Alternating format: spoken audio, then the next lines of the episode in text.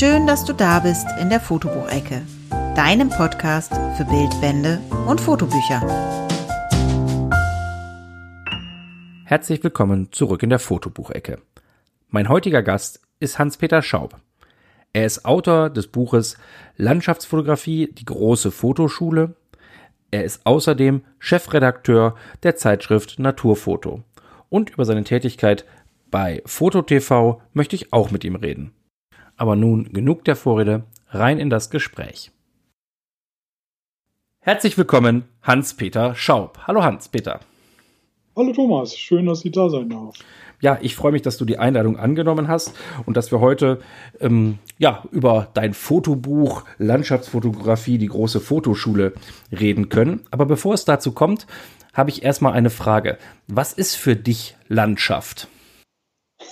Das ist eigentlich, ich definiere das denkbar weit. Also für, für manche, die so mehr aus der Naturfotografen-Szene kommen, ist natürlich Landschaft, vor allem was, wo keine menschlichen Spuren zu sehen sind, äh, wild und ursprünglich. Aber ich denke, das wird es ein bisschen eng machen, wenn wir hier in äh, Mitteleuropa fotografieren, weil im Prinzip ist ja alles, was hier uns umgibt, äh, eine beeinflusste, von Menschen geformte Landschaft.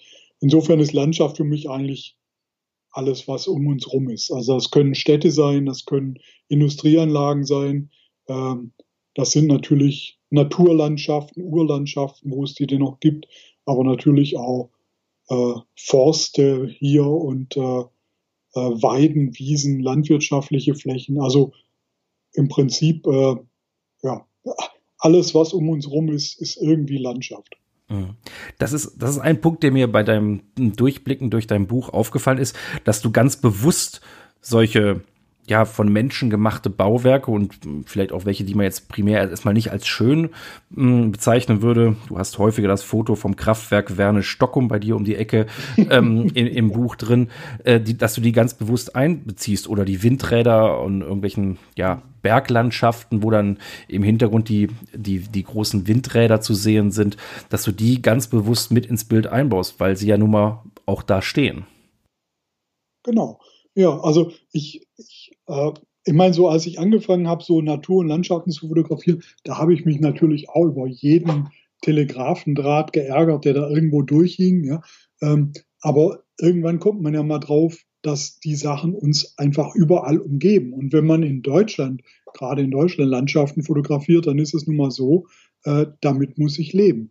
Und dann ist es besser, finde ich, offensiv damit umzugehen und die dann auch gestalterisch äh, mit einzubeziehen, als da irgendwie zwanghaft immer dran vorbei zu fotografieren und eigentlich auch eine Welt zu zeigen, die gar nicht so existiert.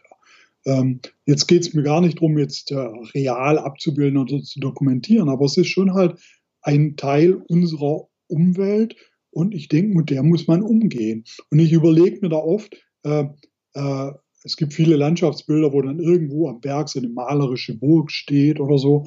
Und das ist alles wild und romantisch und das wird akzeptiert. Ich frage mich dann, wie lang so ein Kraftwerk stehen muss, äh, bis es den Status äh, des wildromantischen erlangt. Ja. Ähm, also für mich ist das einfach Teil der Landschaft und äh, ich will mich damit auseinandersetzen.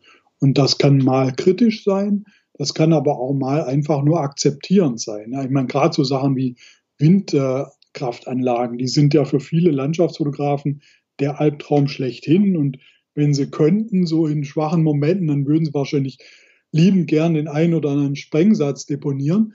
Ähm, aber ich finde es eigentlich äh, ja, sinnvoller und realitätsnah, vor allem eben zu sagen, die gehören nun mal zur Landschaft. Äh, und wenn ich nicht irgendwo an jeder Ecke ein Atomkraftwerk stehen haben will, dann muss ich mit den Windkraftanlagen leben. Und als Fotograf muss ich damit auch irgendwie umgehen. Und äh, deshalb finde ich, äh, habe ich da so im Laufe der Jahre meinen Frieden auch mit solchen Sachen gemacht. Das finde ich eine sehr gesunde Einstellung. Mir ist das das erste Mal bewusst geworden, als ich ähm, auf Mallorca war. Da gibt es ja diese, diese, ja, diese alten Windräder an den mhm. Bauernhöfen, womit die ihre Bewässerung, glaube ich, ähm, aus dem aus dem Brunnen geholt haben. Und ähm, ja, da, da gibt es schöne Postkarten von. Das findet jeder toll. Aber wenn du hier ein Windrad stehen hast, das, ähm, ja, das stört einen. Und letztlich haben die Leute die damals auch nicht gebaut, damit man 50, 60, 100 Jahre später damit schöne Postkarten machen kann, sondern die haben die gebraucht, weil sie sie brauchten, um, um Wasser überhaupt äh, zu bekommen. Und so ähnlich ja, muss man es ja heute auch sehen. Ja, genau. Also das ist so, so auch mein Punkt. Ja. Also nutzt nichts zu lamentieren und, und ich finde es auch dämlich, die immer rauszustempeln. Äh, also ich finde, das gehört da einfach dazu. Und wenn ich raus in die Landschaft gehe, ich bin halt viel im Schwarzwald unterwegs, wo ich ja ursprünglich herkomme. Und äh, ja, da stehen halt auf jedem Hügel stehen ein paar von den Dingern rum. Ja. Und was soll ich da machen? Äh, Kamera einpacken, wieder nach Hause gehen, ist irgendwie auch keine Option. Mhm. Du hast gerade schon gesagt, du bist geboren im Schwarzwald und eigentlich mhm. wolltest du ja Biologe werden. Das hast du auch gemacht. Du bist, äh, du hast ja. Biologie studiert, hast da sogar promoviert, aber dann hast du für dich die Fotografie entdeckt. Wie ist es dazu gekommen? Ja, das fing eigentlich so kurz vorm Abi an. Äh, da habe ich so ein bisschen äh, so so äh, wurde ich angefixt vom Freund so in Richtung Fotografie und habe dann kräftig gespart und mir die erste Spiegelreflexkamera gekauft und so und fing dann wirklich ernsthaft an zu fotografieren. Und so kurz bevor Abi Ende war, dachte ich dann nochmal, äh, ja, sollst nicht vielleicht doch lieber Fotodesign studieren. Und dann dachte ich andererseits wieder, ach, Biologie, das wusste ich schon, als ich sechs Jahre alt war, dass ich Biologe werde.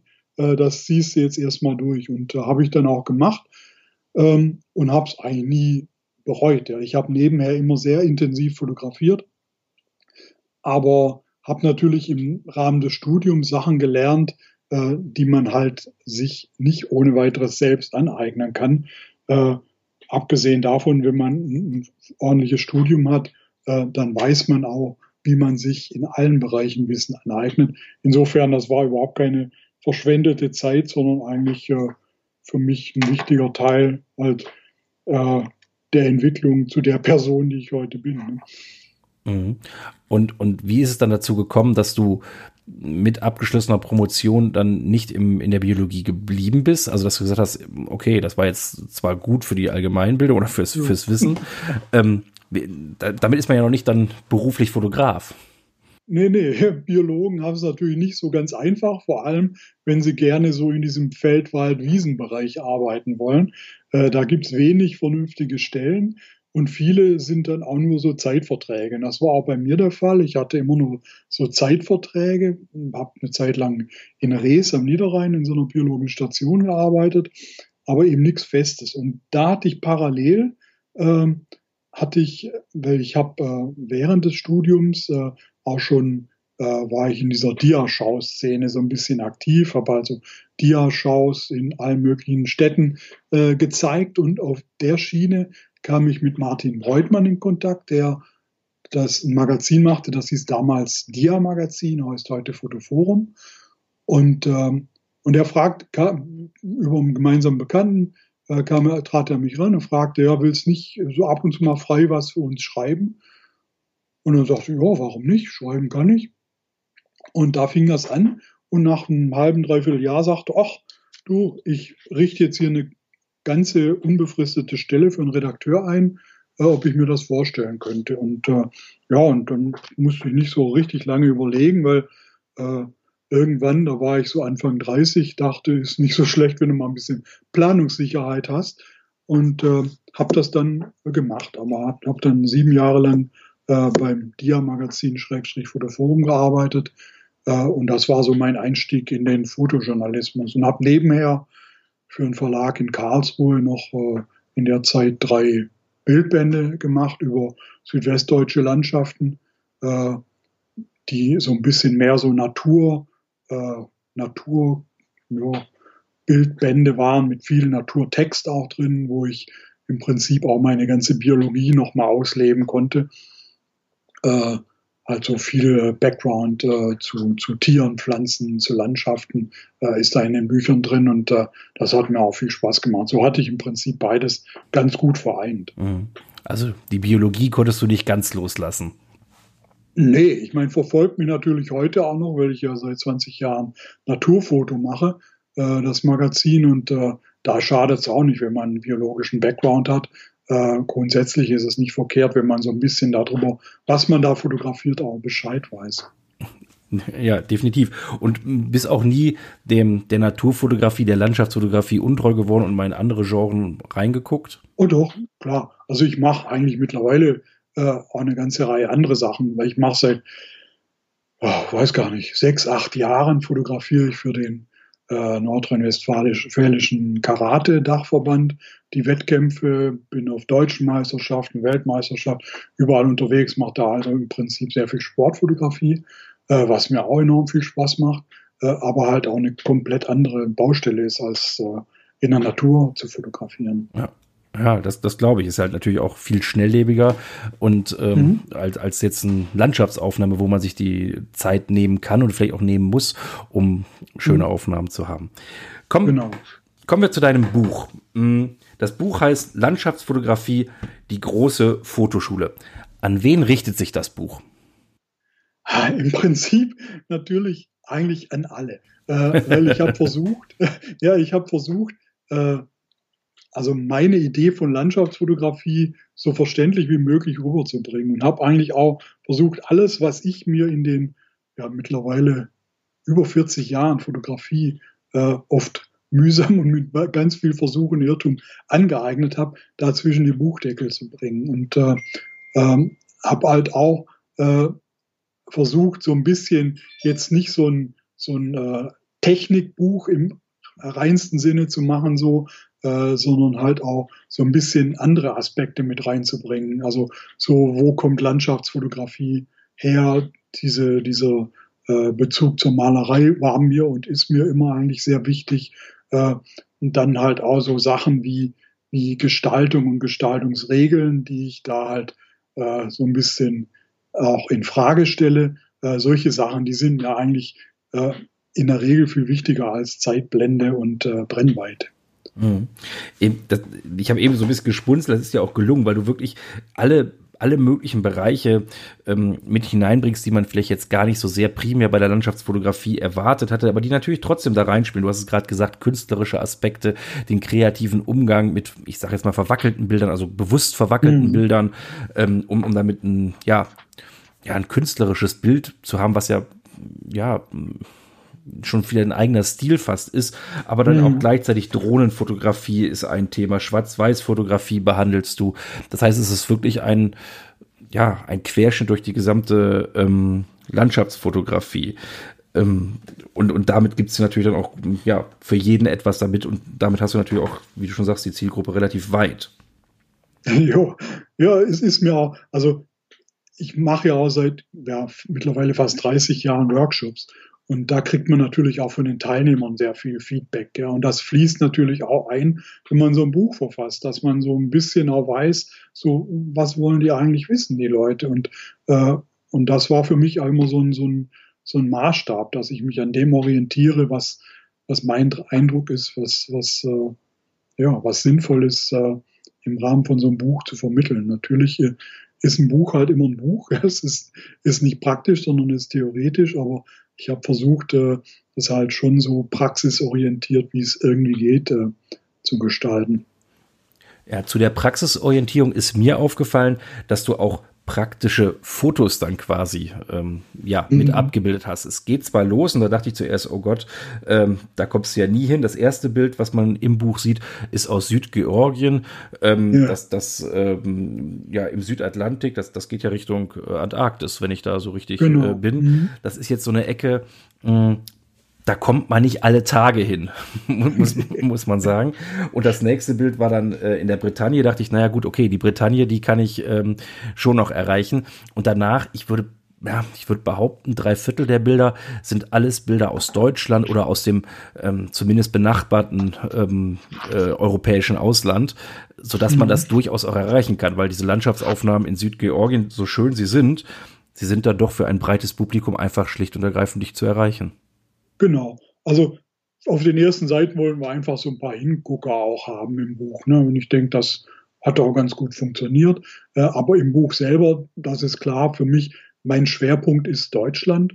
Äh, auch jetzt ab, unabhängig vom Buch ist es einfach so äh, das Land, in dem ich die meisten Bilder mache, namentlich halt im Schwarzwald, hier in der Gegend, wo ich wohne, um Hamm rum.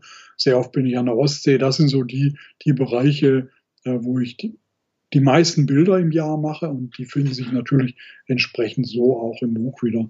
Also ich wollte eigentlich immer äh, nie, nie diese, diese klassische Hotspot äh, Sammlung da ins Buch nehmen, ne, wo, wo im Prinzip dann alle hinfahren, sondern eigentlich ganz gezielt so, ja, in Anführungsstrichen aller Weltslandschaften, die im Prinzip auch mehr oder weniger jeder vor der Haustür finden kann. Weil für mich ist also ein wichtiger Satz immer, es ist nicht so wichtig, was du fotografierst, sondern wie du es fotografierst. Ne? Und deshalb kann man auch hier in Hamm oder im Schwarzwald oder sonst wo äh, großartige Bilder machen. Es ist, äh, sind andere Faktoren wichtiger als äh, die, die Lokalität.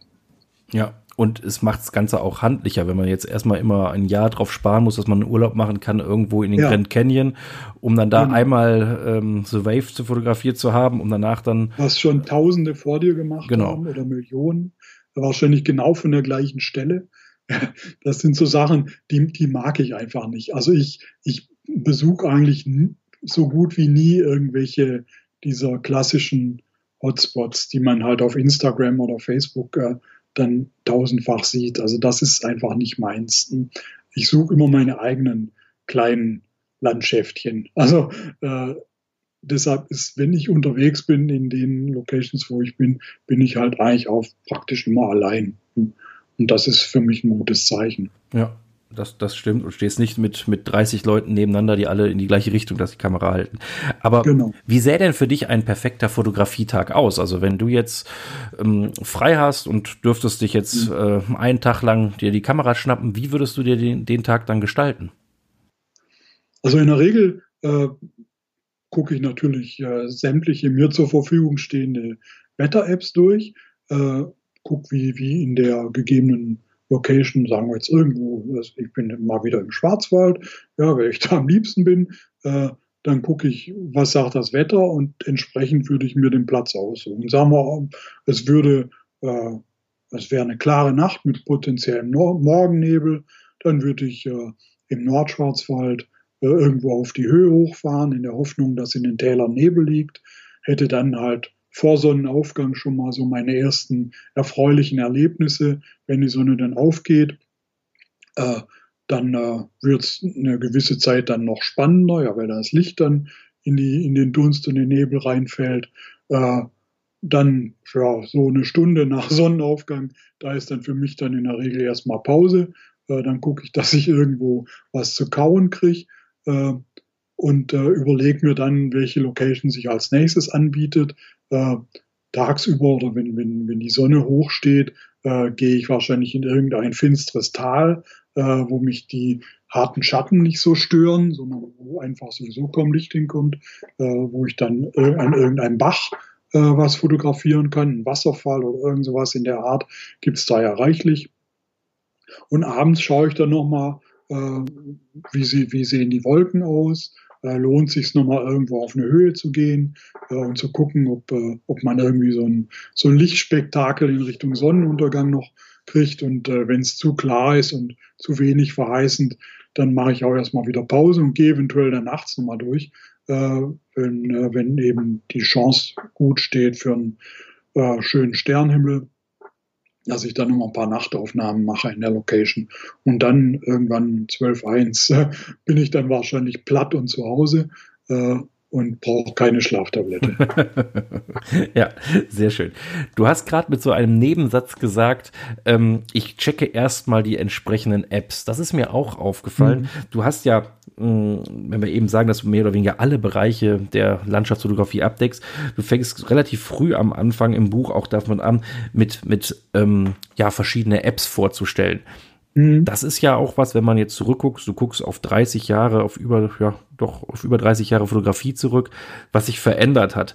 Wie viel, ja, wie stark beeinflusst das, wie viel ähm, diese, diese Veränderungen in der Fotografie deinen Alltag? Ja, aufgestanden macht es halt Sachen möglich, die vorher viel, viel zufälliger waren. Ne? Ich, ich kann halt äh, so Sachen wie, wie jetzt, wenn ich am Meer fotografiere, wie das mit den Gezeiten aussieht, wie das mit den Wellen aussieht, äh, wann die kommen, äh, natürlich dann das Wetter noch darüber. Das sind alles Sachen in der Landschaft, wo man einfach äh, mit viel, viel höherer Trefferquote an bestimmte Locations ranfahren kann. Äh, und früher war es halt so, ja, du guckst halt abends in der Tagesschau die Wettervorhersage, ja, und die hörst du dann, wenn du unterwegs bist, im Radio dann noch alle Stunde. Ähm, aber das ist auch, ja, oft nur so mittelgenau und natürlich auch lokal nicht so genau. Ne? Heutzutage kann ich ja mit verschiedenen Apps lokal eigentlich schon sehr, sehr genau sagen, wann irgendwelche Regenfronten irgendwo drüber ziehen, wann Gewitter irgendwo aufziehen. Äh, und das, äh, ja, das macht die ganze Sache halt für mich viel, viel effektiver. Also wenn ich irgendwo Zeit habe, äh, dann kann ich halt schon anhand jetzt von diesen äh, Wetterinformationen, die mir zur Verfügung stehen, äh, halt schon oder auch, wie gesagt, Gezeiteninformationen äh, sehr, sehr äh, gut planen, wo sich besonders lohnt, jetzt hinzufahren oder wo es, wo ich vielleicht dann besser äh, irgendwo anders hinfahre, weil irgendwie an der Stelle die Sache nicht so optimal ist, äh, wie ich es mir so vorgestellt habe. Ja.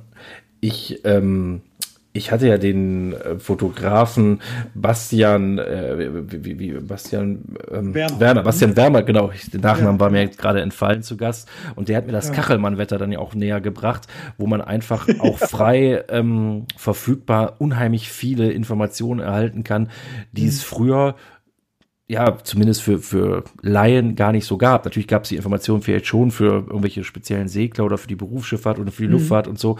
Aber dass man das jetzt mit, mit drei Mausklicks selber sich aufs Tablet oder auf dem Computer ziehen kann, ja. das sind ähm, natürlich Vorteile, die einfach enorm sind, die ohne Internet ja. gar nicht denkbar wären. Nee, also da, da muss ich schon sagen, ich bin eigentlich, was sowas neue Techniken angeht, immer ein äh, ein Late Adopter. Ja, also ich bin immer sehr konservativ und brauche immer ziemlich lang, bis bei mir der Groschen fällt. Ähm, aber äh, das äh, schätze ich mittlerweile doch sehr, diese, diese Optionen, die einem da zur Verfügung stehen. Und äh, gesagt, also es sind einfach viele Male, äh, wo ich früher halt umsonst irgendwo hingefahren bin, weil es dann einfach nichts war, ja, äh, kann ich halt heute schon absehen, okay, heute lohnt sich, dann fährst du heute und äh, und morgen lohnt sich dann vielleicht nicht, dann fährst du anderswo hin. Und das ist schon, ähm, man, man, hat ja immer zu wenig Zeit zum Fotografieren. Ja? Das ist bei mir nicht anders als bei, bei den meisten Menschen. Und die, die Zeit, die einem dann zur Verfügung steht, da möchte man natürlich schon gern das Beste draus machen. Und äh, das wird halt mit diesen Hilfsmitteln schon erheblich leichter. Ich finde auch sowas wie Sonnenstand planen und gucken, von wo jo. ist das denn. Ähm, das sind natürlich einfach Hilfsmittel. Ja, natürlich kann man ähm, häufiger an eine, eine Location fahren und das Ganze äh, immer mal wieder ausprobieren und irgendwann hat man vielleicht auch das tolle Foto. Wenn man es ein bisschen besser planen kann, kann man sich vielleicht den einen oder anderen Fehlversuch sparen. Ich erinnere mich mhm. an ähm, die Bücher von Fritz Pölken, die mich ähm, mhm. früher sehr begeistert haben und er hat mhm. in seinen Büchern ja auch immer so ein bisschen die Erfahrungen Natur. Er war ja noch ein bisschen mehr Tierfotograf er schrieb, ja. wie häufig er dann da in irgendwelchen Bäumen saß und auf den richtigen Sonnenuntergang gewartet hat und dass dann auch noch der entsprechende Gepard oder Löwe oder irgendwas durchs Bild rannte. Ähm, dass das sehr mühselig war. Also das tolle Bild, was er dann irgendwie veröffentlicht hatte, hatte aber dann auch vorher irgendwie eine Woche Vorlaufzeit, wo er jeden Tag da gesessen hat auf irgendeinem Ansitz und gewartet mhm. hat, bis es dann auch passiert. Und das kann man vielleicht so ein bisschen zumindest ähm, mhm. durch die modernen Technik etwas äh, ja, beschleunigen. Ja, definitiv. Also ja, auch gerade diese, diese ganzen Sonnenstandssachen oder wo der Mond auf und unter geht und sowas, das ist einfach natürlich elementar wichtig für, wenn, vor allem wenn du halt von einer bestimmten Location eine Idee im Kopf hast, wie es sein soll, ja, dann, dann muss eben die Sonne genau hinter dem Baum auf oder untergehen oder der Mond da drüber. Und äh, ja, und das kannst du halt so perfekt mittlerweile planen. Äh, natürlich sind immer noch Variablen mit im Spiel. Ja, ich meine, du kannst jetzt nicht genau festlegen, dass zu dem Zeitpunkt gar keine Wolke an der Stelle ist. Aber wie gesagt, du erhöhst einfach die Wahrscheinlichkeit, dass es zumindest annähernd so ist, wie du dir es gedacht hast, äh, wenn du dort bist, äh, enorm. Du hast auch genau über das Thema nicht nur im Buch geschrieben, sondern auch in der aktuellen ähm, Ausgabe der Zeitschrift Naturfoto. Ähm, mhm. Das heißt, da ist das ja dann auch angekommen. Die Naturfoto ist Oh, jetzt musst du mich besser verbessern. Also zumindest gibt es sie, glaube ich, seit über 50 Jahren. Das weiß ich, aber ich weiß jetzt nicht genau seit genau. wie vielen Jahren. Ähm, also ja, ja. eine etablierte Zeitung. Ich hatte sie, ich habe eben gesagt, Fritz Pölking hat mich letztlich zur Fotografie, na, vielleicht nicht zur Fotografie gebracht, das war schon die Foto AG, aber die Landschaftsfotografie und Naturfotografie war das erste, was mich mh, hm, begeistert hat und die Bücher von Fritz Pölking in seiner unter, ähm, unterhaltsamen Art auch. Und mhm. zu der Zeit hatte ich dann auch die Naturfoto ähm, ja, quasi im Abo. Danach haben sich so ein bisschen die Fotografie ähm, bei mir verändert, dass ich nicht nur noch Landschaft und Fotografie mache, aber dennoch ist es ein Magazin, mh, hm, was ja, seit vielen, vielen Jahren Bestand hat und du bist der Chefredakteur. Wie ist es dazu gekommen? Ja, es war eigentlich gar nicht so kompliziert. Äh, ich äh, hatte bei, bei Fotoforum aufgehört nach sechs Jahren und habe äh, ein Bekannter von mir, der war zu der Zeit bei, bei Naturfoto in der Redaktion, der sagte mir, du, ich äh, gehe da. und dann wusste ich, okay, das könnte was für mich sein. Dann habe ich den Verleger, damals den Hubert Tecklenburg, äh, angeschrieben, habe gesagt, ich wäre jetzt eigentlich frei, ich könnte was machen, könnte das könnte Naturfoto machen und äh, er kannte mich natürlich vorher schon, weil, äh, ja, ich meine, Naturfoto ist in Steinfurt und Fotoforum in Münster, das ist nicht so richtig weit auseinander und wir haben uns immer wieder auf irgendwelchen Festivals natürlich auch getroffen. Er wusste ja, was ich mache, so von der Arbeit her. Äh, und äh, ja, und dann habe gesagt, ja, mach mal. und äh, das war eben vor 20 Jahren. Und seitdem mache ich das. Mhm. Wie, wie, wie, darf man sich die Arbeit als Redakteur einer Zeitung vorstellen? Und auch da wieder, wie, wie ist da der Wandel? Ich meine, auch das, du sagst es gerade seit 20 Jahren, ja. da hat sich die Zeitschriftenlandschaft, glaube ich, schon verändert. Definitiv. Nee, sagen wir, es ist, ist schön, spannend, anstrengend. ähm, äh, es ist halt, das Magazin erscheint jeden Monat. Ähm, und ich mache das halt zusammen mit meinem Kollegen Patrick Brakowski. Ähm, der betreut aber auch noch das Magazin Schwarz-Weiß, äh, was aber halt nur alle zwei Monate erscheint. Und so hat er dann halt äh, ein bisschen Freiraum, um mich da auch äh, nach Kräften zu unterstützen. Das ist auch gut und wichtig. Aber ansonsten ist, ist unser Team halt damit ziemlich übersichtlich. Ähm, aber das heißt natürlich auch, äh, man hat eigentlich anders als in einem großen Verlagshaus, wo dann fünf, sechs Leute in der Redaktion sitzen, halt ein sehr, äh, äh, ja, sehr viel freie Hand in der Gestaltung des Magazins. Und äh, das ist halt was, was man dann auch irgendwann mal zu schätzen lernt. Also ich mache im Prinzip halt von der Auswahl der Themen über die Neuheitenberichte, äh, übers Layout, äh, im Prinzip halt das ganze Heft von vorne bis hinten ja, mit Unterstützung natürlich durch Patrick. Äh, und äh, das ist schon, schon eine besondere Situation. Äh, dann ist es so, man hat einfach mit ganz vielen enorm netten Leuten zu tun. Ja, es sind viele Fotografen, mit denen man, ja, die man auf diese Art und Weise kennenlernt. Und äh, also ich bin der Meinung, das ist eine extrem angenehme Klientel. Also da sind wirklich viele prima Jungs und Mädels äh, unter den Fotografen, mit denen man dann auch gerne Kontakt hat. Äh, man wird inspiriert eigentlich permanent. Ja, ich kriege ja jeden Tag ein, zwei Themenvorschläge auf den Tisch, manchmal drei, vier, ähm, äh, wo man immer wieder neue Sachen sieht. Ähm, und äh, ja, es ist schon, wie gesagt, es ist schon anstrengend. Äh, also ich laufe bestimmt nicht vor Arbeit weg, aber äh, das ist manchmal schon, schon ziemlich heftig, halt die, am Ende des Monats das Ding immer fertig zu kriegen. Aber es ist halt eine Arbeit, die zu 99 Prozent Spaß macht. Und insofern äh, merkt man dann mitunter gar nicht so, dass es so anstrengend ist. Du hast gerade gesagt, du kriegst jeden Tag mehrere Themenvorschläge. Das heißt, die mhm. Fotografen wenden sich an, an dich oder an die, an die mhm. Zeitschrift, ähm, ob sie irgendwas dafür machen können. Ähm, mhm. Oder, oder wie, wie, wie entsteht da so eine Zeitung? Genau. Nee, das ist so. Also wir kriegen einfach jedes Jahr irgendwo in der Ecke zwischen 5 und 6, 700 Vorschläge von Fotografen. Ähm, und das äh, entbindet uns von der Notwendigkeit, eigenständig irgendwelche Sachen äh, auszugraben, weil wir einfach so ein enorm hohes Angebot an wirklich guten äh, Beiträgen bekommen. Und äh, für mich ist dann einfach äh, halt die oft schwierige Aufgabe, aus den vielen hundert äh, dann halt die 60, 70 rauszusuchen, die halt so in einem Jahr in Naturfoto Platz haben. Ne? Ähm, und ähm, ja, das, das sind so die Tage, wo ich eigentlich immer die schlechteste Laune habe, wenn ich wieder plane und muss so viele tolle Sachen dann halt ablehnen, wo du halt dann weißt, passt halt nicht. Ne? Wir haben halt nur 88 Seiten äh, und zwölf Hefte und da ist halt nicht mehr Platz. Ne, das ist so, so eigentlich der unangenehmste Teil der Arbeit. Äh, ähm, aber insgesamt ist es natürlich, äh, ja, können wir da schon aus dem Vollen schöpfen. Und da hat sich eigentlich auch eine Menge getan. Und das ist eigentlich auch im Zuge der digitalen Fotografie, die ist, ich sag mal, bisschen äh, demokratischer geworden. Das Spektrum an, an Menschen, die, die in der Natur fotografieren, ist enorm viel breiter geworden. Früher waren das vor allem halt mehr so, die aus dem naturkundlichen Bereich kamen, so ich sag mal, ein bisschen despektierlich, ja, so Jäger und Sammler, ja, die halt äh, in der Natur ihre, ihre Sachen aufgespürt haben und äh, teilweise auch spektakuläre Sachen entdeckt haben, aber halt vor allem so Naturdokumentation betrieben haben.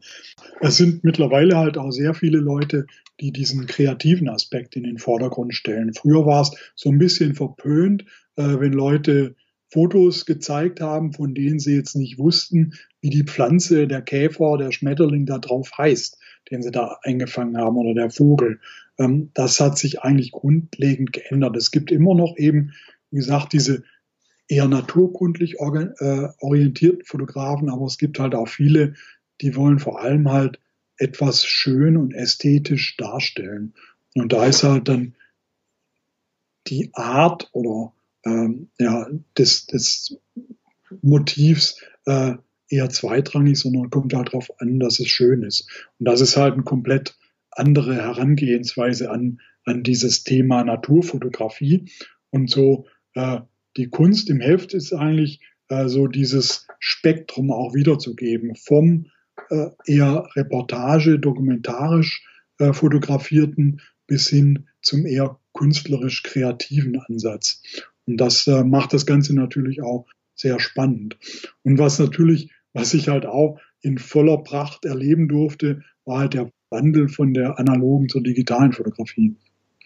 Äh, als ich angefangen habe, war es halt normal, dass man auf Diafilm äh, fotografiert hat. Äh, und das äh, änderte sich halt dann so zunehmend in die, zwei, in die 2000er Jahre, also 2004, 5, 6, 8, 7, 8, 9, 10, ja, äh, ziemlich drastisch. Und als ich angefangen habe, da hatte ich noch viele Leserbriefe, da baten mich Leser inständig, fangen Sie jetzt bloß in Naturfoto nicht auch noch mit dem digitalen Scheiß an. Ja? Ähm, und äh, das ist richtig flehentlich. Und ich stand natürlich vor der Aufgabe, äh, weil mir ja schon klar war, dass man da nicht wirklich dran vorbeikommt, äh, das den Lesern halt so behutsam es geht beizubiegen. Ja? Und äh, ja, ich denke, das hat ganz gut geklappt. Also ich wollte halt nicht das eine verdammen und das andere dann in den Himmel jubeln, sondern es hat ja lange Zeit eigentlich beides durchaus seine Berechtigung und seine Vorteile gehabt. Mittlerweile ist das Pendel sicher eindeutig ins Digitale ausgeschlagen, aber so am Übergang war das natürlich überhaupt noch nicht so. Und äh, da war auch ein enormes äh, Wissensdefizit bei vielen Leuten. Ja, und da habe ich halt versucht, das so ein bisschen äh, zu moderieren, diesen Wandel. Hm. Ja, das ist, denke ich, ja auch die Kunst, ähm, dass man da verschiedene Lesergruppen ja auch nicht verprellen kann. Der eine, der eher ganz klassisch an die Naturfotografie herangeht und der nächste, der den künstlerischen Aspekt hat, der, der unbedingt digital möchte oder gar nicht digital möchte. Und das muss man natürlich alles irgendwo in so einem Heft vereinen. Mhm. so dass ja die Leser sich daran auch erfreuen und ähm, ja also mir ist zum Beispiel jetzt wieder, um das auf das aktuelle Heft zu kommen, aufgefallen, das Titelbild. Das ist ja schon ein, wie ich finde, ein besonderes Titelbild. So hatte ich die Naturfoto nicht im, ähm, nicht in Erinnerung. Nö.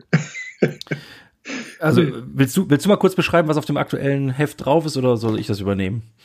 Du meinst das mit den Blättern, ne? Mit den Blättern, genau. genau. Also es ist, ja, ähm, ähm, ja das, dem liegt so ein Konzept äh, zugrunde, was, äh, was der schottische Fotograf Neil Benway in dem Heft äh, präsentiert. Es geht ihm darum, äh, dass man mit einem Bild eigentlich schwerlich den Charakter eines Lebensraums, eines Organismus äh, darstellen kann. Und er ist hat halt für sich so diese Collagetechnik wieder entdeckt. Auf dem Cover sind jetzt, im, ich habe sie nicht gezählt, aber viele, viele Blätter äh, eines Baums äh, und dazwischen noch ein äh, Tier, ein Käfer, äh, der halt auf diesem Baum lebt. Und äh, mit dieser Art von Collagen versucht er halt so ein bisschen zu zeigen, ein Baum in dem Fall ist jetzt nicht nur so ein Baum mit uniformen Blättern, sondern sogar jedes Blatt ist ein Individuum. Äh, und das kann man in einem Bild, in einem konventionellen Bild natürlich schwer äh, darstellen. Und im Heft selber, also im Innenteil, in seiner Story, hat er verschiedene andere solche Collagen noch präsentiert, wo es dann mehr darum geht, größere Lebensräume auch zu zeigen, meinetwegen, wo ein Seeotter lebt und dann ist eben die, die Küstenlandschaft, die Flora, die die das begleitet mit dem Bild. Und er versucht halt mit solchen ja, Collagen da halt mehr zu zeigen, als mit einem Foto möglich wäre. Und äh, ich fand das sehr gelungen. Also ich kenne den Neil Benvey schon viele, viele Jahre und äh, mag einfach so seinen kreativen Ansatz. Wir hatten, haben ihn immer mal wieder im Heft und äh, immer wieder sind es eigentlich so Sachen, äh, die so ein bisschen zur Diskussion anregen, an denen man sich reiben kann, wo man dafür oder dagegen sein kann. Und äh, das ist eben auch wieder so was, äh, wo ich äh, halt einfach Spaß dran habe, sowas äh, dann auch im Heft zu haben und äh, dann immer mal wieder einen anderen Impuls zu setzen und die Leute so ein bisschen anzustupsen, so das, was eigentlich, was man immer schon macht, äh, mal zu verlassen, mal neue Sachen zu probieren. Und da ist, äh, bin ich immer happy, wenn eine Mail von Neil Benvey kommt, weil dann weiß ich genau, da kommt wieder irgendwas äh, mittelmäßig abgedrehtes und äh, da bin ich natürlich am offen für. Ja, also muss man wirklich sagen, also ich, ich, ich verfolge die Naturfoto halt immer noch so regelmäßig, ich kenne auch die Titelbilder, aber das mhm. hat sich halt deutlich äh, davon abgehoben, die, die Farben, die Ausrichtung ja. der, der Blätter. Natürlich ist es Naturthema, aber Naturfotografie einmal komplett anders dargestellt und mhm. wie du schon richtig sagst, man, manchmal muss man ja auch so ja, quasi nochmal einen anderen Weg einschlagen als mhm. den, den man schon über Jahre hinweg, ähm, ja, quasi äh, ausgetrampelt hat. Ja, ich finde halt nichts ist, ist ermüdender oder auch Kreativität tötender als äh, Routine. Also muss ich immer irgendwas ändern. Ich habe für mich auch immer gesagt, wenn ich meine Bilder in fünf Jahren angucke und finde die immer noch alle toll, ja, dann ist irgendwas komplett schief gelaufen. Also es muss irgendwie vorangehen, es muss anders sein. Ich, also jeder muss auch seine Bildsprache eigentlich permanent hinterfragen und überlegen, so, ist es das oder kann ich da nicht noch was anderes machen? Ja, definitiv. Und ähm, ich, ich muss ich ganz ehrlich sagen, ich war jetzt überrascht, dass du sagtest, ihr braucht euch über die Themen keine Gedanken machen, weil das war nämlich so, als ich mir überlegt habe, mhm. Mensch, das machst du jetzt seit 2001. Hm, irgendwann muss einem doch das Thema also äh, durch sein. Man hat ja dann alles schon mal gemacht, aber äh, das scheint ja dann definitiv kein Problem zu sein. Nee, äh, Nee, also das ist, ist wirklich null Problem. Erstmal ist die Welt riesig, ja. Ich meine, das macht es nun mal einfach. Äh, ich glaube nicht, dass äh, selbst wenn es Naturfoto jetzt 50 Jahre gibt, dass da jede Ecke dieser Erde äh, schon mal äh, stattgefunden hat. Und dann gibt es eben mittlerweile gerade durch das, was ich sagte, so diese, dieser äh, Zufluss, ich mal, von, von kreativen Fotografen, die sich vielleicht nicht um althergebrachte Regeln scheren, äh, immer wieder neue Ansätze oder auch Ansätze halt scheinbar bekanntes halt wieder ein bisschen anders äh, zu fotografieren. Und äh, das, äh, ja, also das macht es definitiv nie langweilig. Ja. Du hast eben gesagt, du wärst so ein Late Adapter, was neue Techniken mhm. angeht. Mir ist aber aufgefallen, dass du bei einer Sache ganz weit mit da vorne warst, nämlich das bei dem Thema Foto-TV. Mhm. Ähm, das ist ähm, für all die es nicht kennen, eine Plattform, wo man Videos ähm, zu Thema Fotografie, aber zu, zu allen Themen der Fotografie ähm, sich angucken kann für einen geringen Monatsbeitrag. Und da bist du, was die Naturfotografie angeht, glaube ich, mit ganz vielen Videos vertreten. Kannst du dazu was erzählen? Ja, das hat sich vor, ja, als FotoTV anfing, kam ich in Kontakt mit dem, äh, ich sag mal, Erfinder dieser, dieses äh, Fernsehkanals, mit äh, Marc Ludwig. Und äh, der hatte halt auch gesehen, was ich Naturfoto mache und so und äh, fragte, ob ich, äh, ob ich nicht mal einen Beitrag für die machen will. Und hat mir eigentlich Spaß gemacht. Ich meine, fehlt mir auch nicht so, so richtig schwer, wenn man halt ohnehin halt ein bisschen routiniert ist im Bereich Vortragsreden äh, und Workshops, dann, dann kann man auch ein bisschen was erzählen. Und äh, ja, und die ersten Jahre waren es relativ viel. Jetzt hatte ich so zwei Jahre mal ein bisschen Pause, aber jetzt gerade sind wieder zwei neue Filme rausgekommen und demnächst, äh, sobald äh, Corona es wieder zulässt, werden wir auch wieder weitere äh, Produktionen machen. Äh, ja, ich finde, das ist einfach wieder eine komplett andere Sache jetzt als geschrieben. Man kann wirklich in diesen Filmen halt direkt zeigen und also ein bisschen erläutern, so was man macht, direkt untermalt oder, oder begleitet von den Bildern, die dabei entstehen, wenn man da was erzählt. Und äh, das ist schon äh, eine interessante Möglichkeit. Ich selber finde es eigentlich immer wieder interessant, äh, wenn ich mal Zeit habe und da ein bisschen durchstöbere, durch das mittlerweile ja ziemlich riesige Archiv, was sich da ergeben hat, äh, finde interessant äh, sehr viele Fotografeninterviews, wo man dann einfach äh, die Fotografen, die man halt sonst nur von den Bildern kennt, äh, mal ganz anders kennenlernt und eigentlich ein bisschen besser oft verstehen kann, warum die so fotografieren, wie sie fotografieren, wenn man dann gerade in solchen Interviews einfach so ein bisschen eine Ahnung davon kriegt, äh, wie der Mensch hinter der Kamera tickt. Ne? Und äh, das finde ich persönlich sehr reizvoll. Und äh, wie gesagt, mir macht das immer wieder großen Spaß, da den einen oder anderen Film zu machen. Und mittlerweile sind es, glaube ich, schon fast 20 Filme, die ich für die gemacht habe. Und äh, ja, ich hoffe, dass das auch noch eine Zeit lang weitergeht. Weil, gesagt, für mich ist das einfach auch immer so eine Sache, wenn ich jetzt gerade auch, wenn es technische Sachen sind oder so Makrofotografie oder Landschaftsfotografie geht, man muss sich dann selber, äh, bevor man so einen Film dann ja auch macht, äh, nochmal sehr, sehr detailliert und präzise damit auseinandersetzen, äh, was man da eigentlich macht, ja, weil gerade wenn man halt routiniert fotografiert, dann passiert ja vieles eigentlich von allein, ja. Ich muss da ja nicht mehr groß drüber nachdenken, das mache ich halt so. Ähm, aber wenn man es dann halt in dem Film auf 20 Minuten äh, komprimiert so wiedergeben soll, dass die Zuschauer da auch was von haben, äh, dann muss man sich da schon immer äh, wirklich verschärft Gedanken drüber machen. Und ähm, das bringt mich eigentlich jedes Mal auch wieder ein Stück voran. Ja? Wenn man doch selber wieder sehr stark reflektiert über seine Arbeit und äh, dann äh, ja oft auch besser versteht, vielleicht, warum man was so und nicht anders macht. Hm. Ähm, mal eine ganz praktische Frage, wie, wie, wie gehst oder wie geht man da bei FotoTV vor? Arbeitet ihr da zusammen? Weil ich meine, ein, ein Buch schreiben ist ja vielleicht noch, ja, ich will jetzt nicht sagen, nie einfacher, aber hm, ein, ein Thema aufzuarbeiten für einen Fernsehbeitrag. Mhm. Ähm, der muss ja mit, mit Schnitttechnik und, und, und, wie man das halt vernünftig mhm. darstellen kann in einem vernünftigen Zeitrahmen. Das ist ja ein Unterschied. Mhm. Wie, wie, wie geht man da praktisch vor? Also ich mache mir einfach vorher wirklich sehr, sehr intensiv Gedanken drüber, was da sein soll. Äh, überlege mir halt auch, wie ich das formulieren werde. Ich schreibe das jetzt nicht auf, sondern das passiert bei mir alles im Kopf. Ja.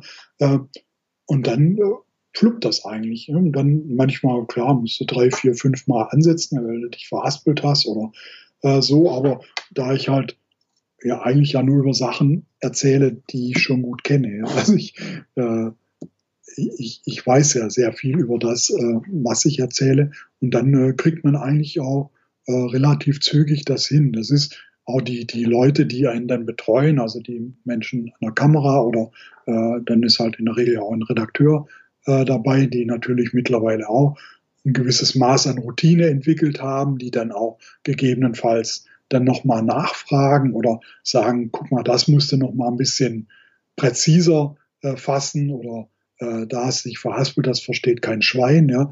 Äh, solche Sachen, äh, das passiert dann eben während der Produktion und am Ende bin ich eigentlich immer wieder ja, ganz zufrieden, so was dann dabei rauskommt. Ja. Und ich denke so, das Feedback von den, von den Zuschauern ist eigentlich immer äh, ganz positiv. Insofern denke ich mal, ganz so viel falsch gelaufen ist da nicht. Ja, ähm, also insofern kann äh, ich nur jeden ermuntern, sich mal bei FotoTV ähm, umzuschauen. Man gibt es da auch einen kostenlosen Einstiegsbereich, mhm. wo man mhm. sich die ersten Videos so angucken kann. Dann kann man entscheiden, ob das was für einen ist. Also insofern sei das jedem einmal ans Herz gelegt. Mhm. Mhm.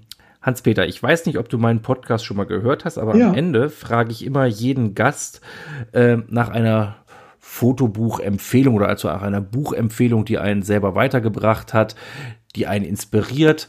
Und die Frage möchte ich auch an dich stellen. Gibt es da irgendetwas, was du im Bücherregal hast, was du nicht missen möchtest? Ja, äh, das ist noch gar nicht so alt, was da steht. Das ist von Ingo Arndt äh, sein neuestes Buch über die Bienen. Ähm, das finde ich, also Ingo Arndt, den kenne ich auch schon viele Jahre. Wir sind eigentlich ganz gut befreundet und tauschen uns immer wieder auch aus. Und äh, das ist ein Fotograf, der macht relativ viel für Geo, ab und zu jetzt auch für National Geographic, äh, ist auch immer wieder in Naturfoto vertreten.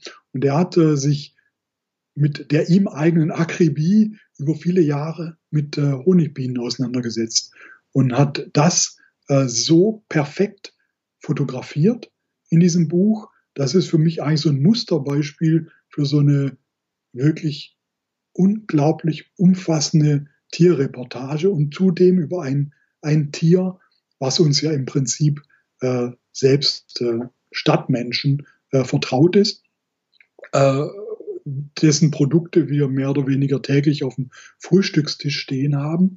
Äh, und das ist für mich so, so wirklich derzeit mein Fotografiebuch-Highlight, äh, ergänzt durch einen wirklich gelungenen Text von einem Professor Tautz, einem der renommiertesten Bienenkundler wahrscheinlich weltweit.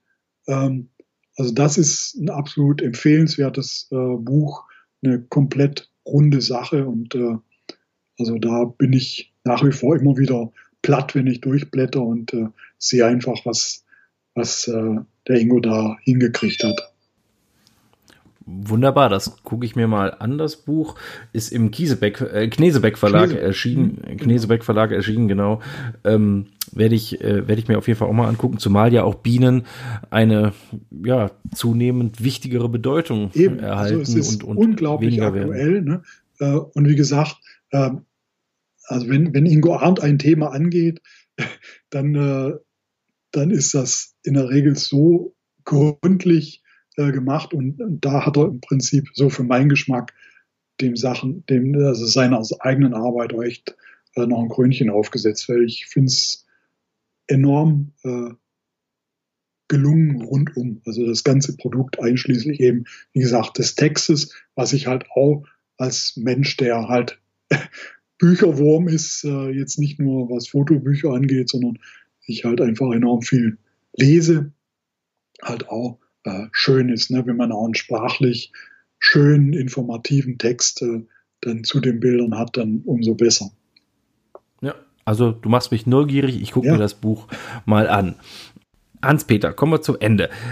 Hm, was kann man so in der Zukunft von dir erwarten? Gibt es da schon irgendwas, was du ankündigen kannst, was du ankündigen möchtest? Ja, es gibt ja auf jeden Fall halt nach Corona auch wieder weitere Foto-TV-Beiträge. Äh, ich bin äh, über das neue Buchprojekt kann ich noch nicht so richtig offen sprechen, aber es ist auf jeden Fall wieder was in der Röhre, ein neues Fachbuch. Ähm, denk mal, das wird so irgendwann Ende nächsten Jahres äh, dann äh, erscheinen. Äh, ja, ansonsten reicht es mir dann auch völlig, wenn ich jeden Monat Naturfoto äh, ordentlich äh, rauskriege und, und das dann auch hoffentlich noch eine Zeit lang weitermachen kann. Und wenn jetzt jemand neugierig geworden ist über deine Workshops, vielleicht auch über deine Vorträge, falls man irgendwann mhm. wieder etwas leichter Vorträge halten kann, hm, ja. wo wird man da fündig? Wo kann man da Informationen finden? Also meine fündig? Homepage ist eigentlich so die Anlaufstelle. Da ist, äh, sind meine äh, Workshops drauf. Wenn es was Neues auf FotoTV gibt, äh, ist es drauf. Die neuen Filme sind jetzt zwar noch nicht drin, aber äh, die kommen jetzt demnächst. Äh, da ist was, eines, so mein, mein aktuelles Herzensthema äh, ist, ist äh, was ich 2017 angefangen habe, Projekt im Thai-Nationalpark an der Elfenbeinküste. Dafür darüber gibt es eine Menge Infos auf der Seite und äh, ja, ich versuche halt nach Kräften so äh, zwischen Bücherschreiben und Naturfoto fertig kriegen, äh, halt immer mal wieder was auf die Homepage zu stellen. Ähm, also insofern, wer sich für meine Arbeit interessiert, wird da auf jeden Fall fündig hanspeterschaub.de, alles zusammengeschrieben. Genau. Da kann man dann alle weiteren Informationen finden. So ist es. Wunderbar, vielen Dank, Hans-Peter. Ich freue mich, dass du dir die Zeit genommen hast, dass wir darüber reden konnten. Ja. Und ähm, ja, ich bin mal gespannt, wenn du sagst, es gibt weitere Buchprojekte. Das ist natürlich was, was mich in der Fotobuchecke ganz besonders interessiert. ähm, dann werde ich da immer mal Ausschau halten und ähm, ja. freue mich, ähm, da Neues von dir zu sehen. Vielen Dank. Ja, Thomas, vielen Dank dir auch. Hat mir viel Spaß gemacht. Das war das Gespräch mit Hans-Peter Schaub. Alle Informationen über ihn findet ihr noch einmal zusammengefasst unter www.fotobuch-ecke.de. Wenn ihr irgendwelche Anmerkungen habt, Kommentare, dann freue ich mich, wenn ihr euch irgendwie meldet. Ihr findet mich auf Facebook, Twitter, Instagram und natürlich auch über die Website. Ich freue mich aufs nächste Mal. Bis dahin. Tschüss.